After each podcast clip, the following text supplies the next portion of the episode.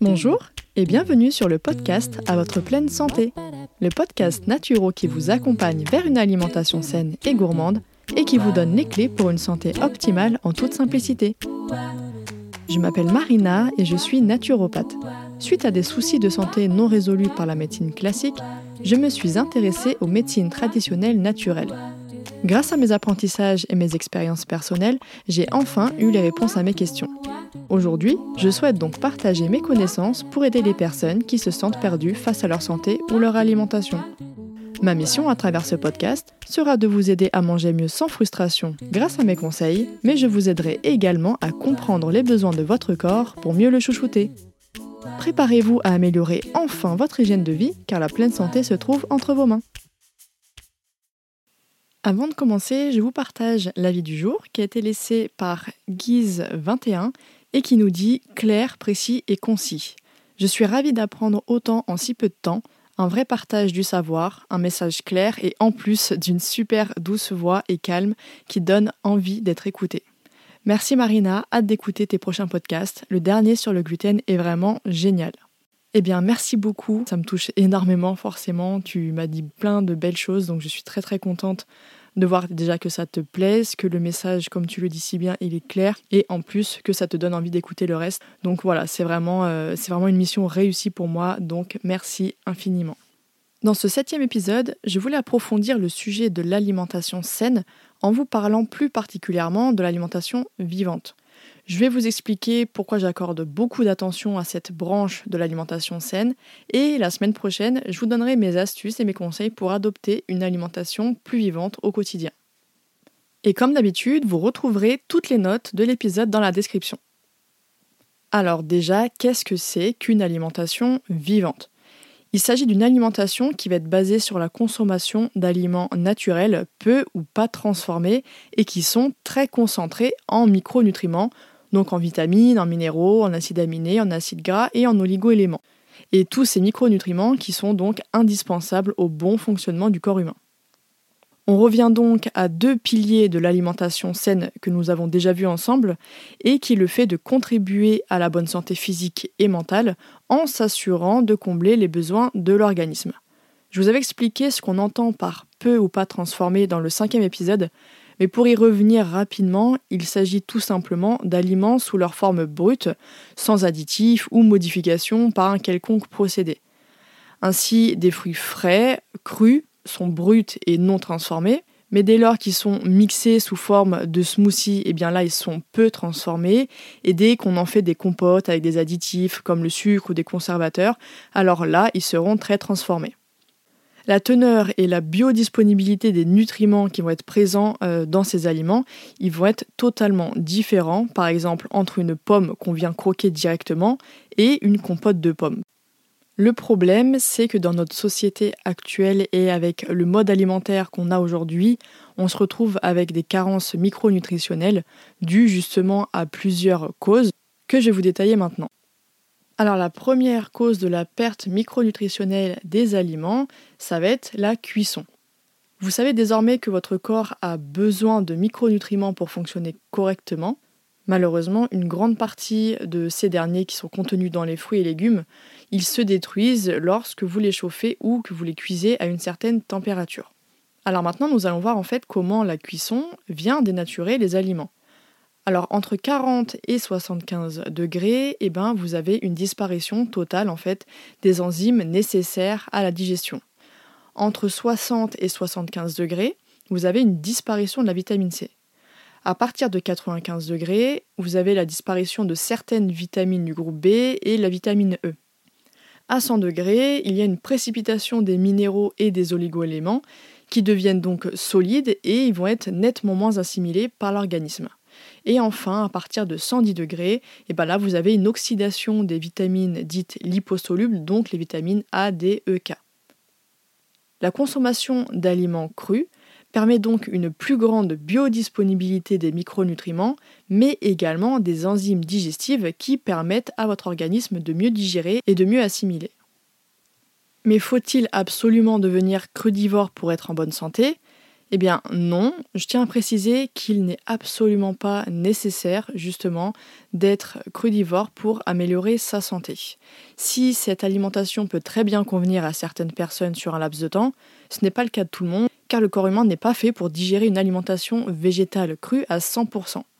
L'organisme humain, contrairement à celui des herbivores et des frugivores, il n'a pas la capacité et les enzymes digestives nécessaires à ce type d'alimentation. Elle demande beaucoup d'énergie et de travail digestif, notamment par la présence importante de fibres, qui, je le rappelle, sont des glucides complexes non assimilables par le système digestif humain. Une alimentation crudivore à 100% risque au contraire de dévitaliser certaines personnes car la cuisson permet justement une meilleure digestibilité et assimilation de certains aliments comme les protéines qui sont indispensables à la santé humaine qu'elles soient de source végétale ou animale. Alors le fait de cuire ces aliments permet aussi de supprimer certaines particules toxiques ou bactéries.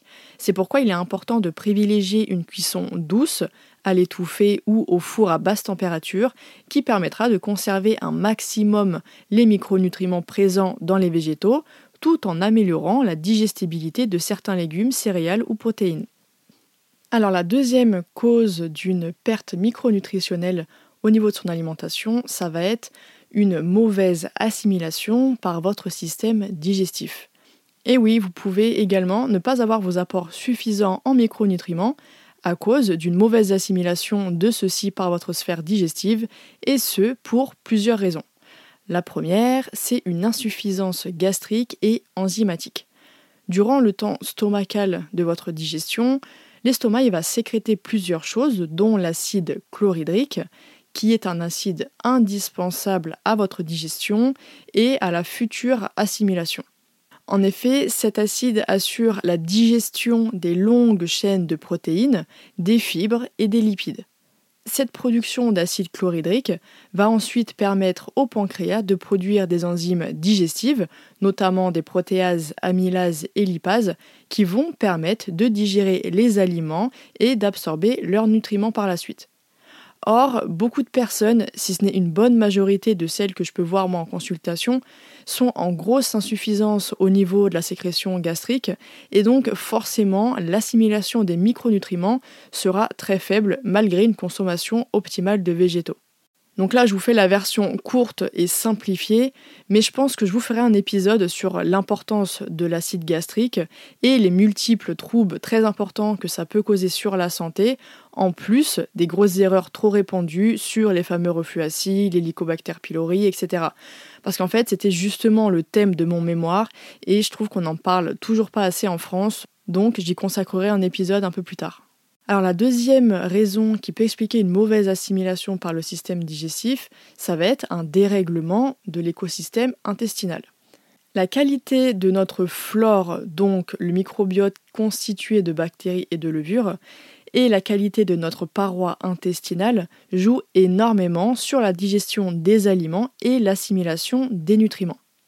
C'est grâce à notre flore et notre muqueuse intestinale que les nutriments nécessaires au fonctionnement de notre organisme sont digérés, absorbés, puis assimilés, et c'est pourquoi tout déséquilibre ou dégradation euh, de leur intégrité aura forcément un impact néfaste concernant l'assimilation des micronutriments. Et enfin, la troisième raison qui peut expliquer une mauvaise assimilation au niveau du digestif, ça va être une absence de trempage ou de mastication de certains aliments.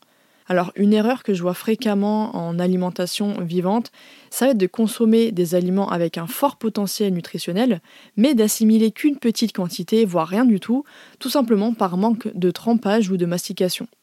Un parfait exemple, c'est celui que je prends régulièrement, mais c'est celui que je vois le plus, ça va être pour les graines de petite taille, comme les graines de chia ou de kia si vous préférez, moi je sais que j'ai toujours dit les graines de chia, qui peuvent difficilement être mastiquées tellement elles sont petites, mais si elles ne sont pas broyées juste avant leur consommation ou euh, si elles ne sont pas suffisamment trempées, elles finiront tout simplement dans vos toilettes sans avoir eu un intérêt nutritionnel pour votre organisme, bah, parce qu'il n'aura tout simplement pas eu euh, la possibilité de les assimiler correctement. Donc un conseil par contre, évitez de les mixer en grosse quantité et broyer simplement la quantité nécessaire juste avant de les consommer parce que les oméga 3 qu'elles contiennent, ils vont venir s'oxyder, tout comme les graines de lin, de chanvre et toutes les autres graines qui contiennent des oméga 3. Alors pour cette partie au niveau de l'assimilation du système digestif, en dehors du trempage et de la mastication qui sont totalement à votre portée évidemment, je vous recommande de vous diriger vers votre naturopathe pour mettre en place un protocole adapté à vos besoins pour assurer une assimilation optimale des micronutriments par votre système digestif. Alors maintenant, la troisième cause de la perte micronutritionnelle dans notre alimentation, ça va être la pauvreté des sols et le fait d'avoir recours aux semences hybrides.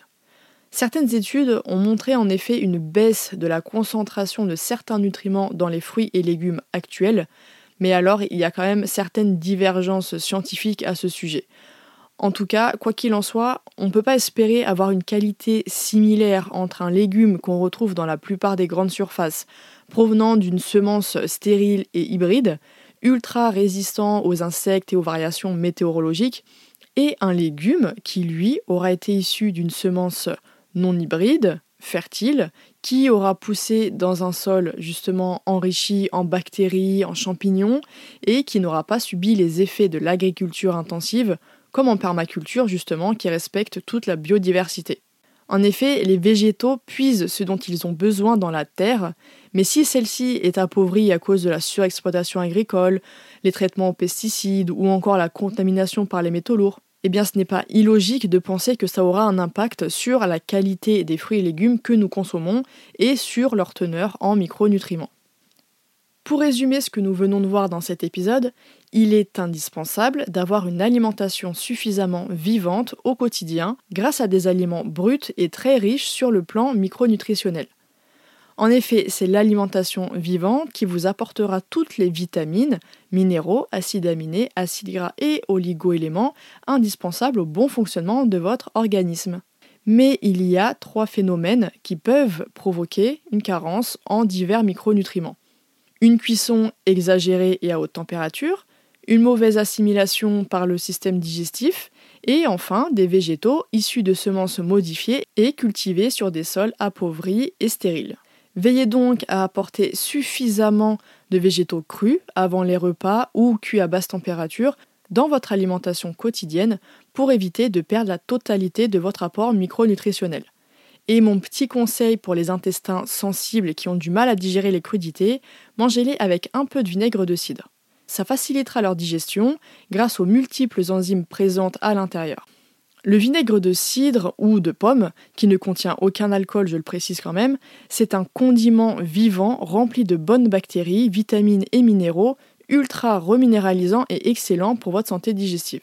Et si jamais vous remarquez quand même une difficulté importante de digestion parce que votre corps avait justement l'habitude de manger beaucoup trop d'aliments cuits et peu riches en fibres, alors dans ce cas, personnellement, je recommande toujours des enzymes digestives végétales de qualité, enrichies en cellulase, qui est une enzyme permettant de digérer les fibres, justement, au début de mes protocoles pour une santé digestive optimale et une bonne assimilation des micronutriments.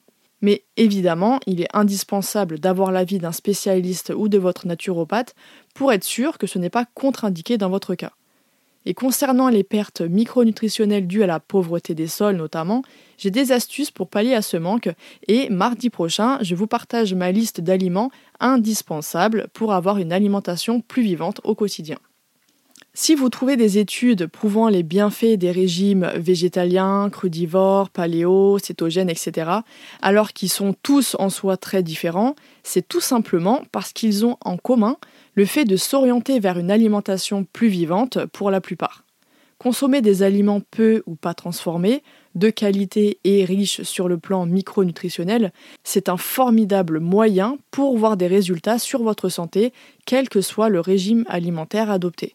Alors, ça risquera certainement de déplaire à certains puristes qui prônent la supériorité de tel ou tel mode alimentaire, ça n'en est pas moins une réalité scientifique. Je vous le répète souvent, mais nous sommes des êtres vivants et nous avons besoin de vie pour obtenir une pleine santé. Et vous n'avez pas besoin de passer par un mode alimentaire particulier pour y parvenir, tant que vous respectez les fameux critères objectifs d'une alimentation saine que je vous avais partagées dans le deuxième épisode. Et si vous souhaitez avoir plus d'astuces et de conseils pour manger mieux sans frustration, avec une alimentation saine, vivante, mais tout en étant gourmande, je vous invite à télécharger votre guide offert directement dans la description. Merci infiniment de m'avoir écouté jusqu'au bout et j'espère que cet épisode vous aura plu. Si c'est le cas, n'hésitez pas à me laisser une note et à me donner votre avis en commentaire pour que je puisse le lire lors d'un prochain épisode. Et surtout, n'oubliez pas de vous abonner. Je vous donne rendez-vous chaque mardi pour améliorer votre hygiène de vie grâce au podcast à votre pleine santé. Retrouvez quotidiennement mes conseils et astuces sur Instagram, sur le compte Ma et moi, mais aussi sur Facebook et sur le blog de mon site web moi.com. À très vite et prenez soin de vous.